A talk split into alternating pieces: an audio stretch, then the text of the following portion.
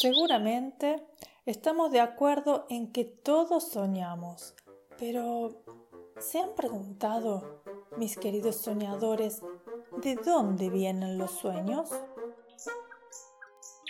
Te doy la bienvenida a Cuentos para Tejer Sueños, un espacio de fantasía que nace cuando sale la luna y la noche nos invita a ir a dormir. Me llamo Luciana Guadalupe Torre y junto a los soñalitas te acompañaré contándote una historia hasta el momento mágico en que comiences a tejer tu propio sueño. Los soñalitas son unos seres plumíferos de alas y copetes suaves y coloridos que tienen la maravillosa tarea de cultivar, mimar y entregar los sueños del mundo entero. Así volando despacito y en punta de plumas, llegan cada noche con sus alas cargadas de historias de ensueño para repartir. Entonces, luego del cuento de esta noche, los soñalitas te regalarán un sueño nuevo y todavía un poquito tibio, listo para ser soñado. Te invito a descubrir todos los misterios sobre este maravilloso mundo en lucianatorre.com, donde también puedes sugerirme lecturas y compartir tus sueños con otros soñadores de todo el mundo. Me encantaría recibir tu historia. Suscríbete a la newsletter de lucianatorre.com para acceder libremente a todos los cuentos escritos de cada día.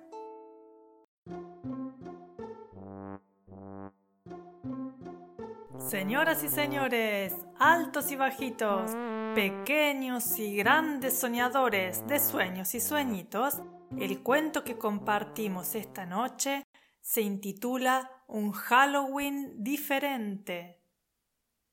Hace mucho tiempo, la mayoría de los monstruos eran seres simpáticos y golosos, tontorrones y peludos que vivían felizmente en un monstruoso mundo hablaban y jugaban con los niños y les contaban cuentos por las noches. Pero un día algunos monstruos tuvieron una gran discusión por un caramelo y uno se enfadó tanto que sus furiosos gritos hubieran asustado a cualquiera.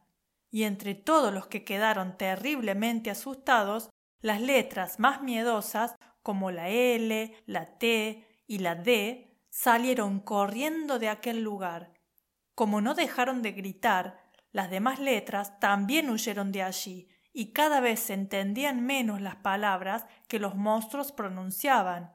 Finalmente, solo quedaron unas pocas letras valientes, como la G y la R, de forma que en el mundo de los monstruos no había forma de encontrar letras para conseguir decir algo distinto de grrr, ar o bu.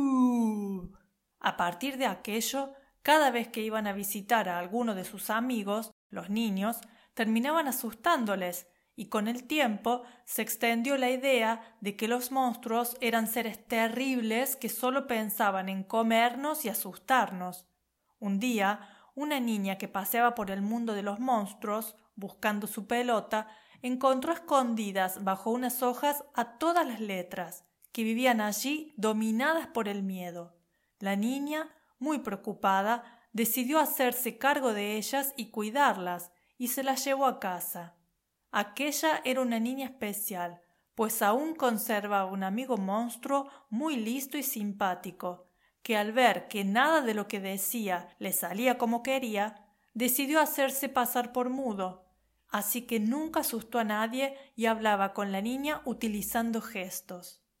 Cuando aquella noche fue a visitar a su amiga y encontró las letras, se alegró tanto que le pidió que se las dejara para poder hablar y por primera vez la niña oyó la dulce voz del monstruo. Juntos se propusieron recuperar las voces de los demás monstruos y uno tras otro los fueron visitando a todos, dejándoles las letras para que pudieran volver a decir cosas agradables. Los monstruos, agradecidos, les entregaban las mejores golosinas que guardaban en sus casas, y así, finalmente, fueron a ver a aquel primer monstruo gruñón que organizó la discusión. Estaba ya muy viejecito, pero al ver las letras dio un gran salto de alegría y mirando con ternura las asustadas letras, escogió las justas para decir perdón. Debía llevar años esperando aquel momento, porque enseguida animó a todos a entrar en su casa, donde todo estaba preparado para una grandísima fiesta, llena de monstruos, golosinas y caramelos, como las que se hacen hoy en día en Halloween. Qué coincidencia, ¿verdad? Y colorín colorado, este cuento se ha acabado. Los soñalitas y yo te saludamos con un gran batir de alas y nos vemos en los sueños.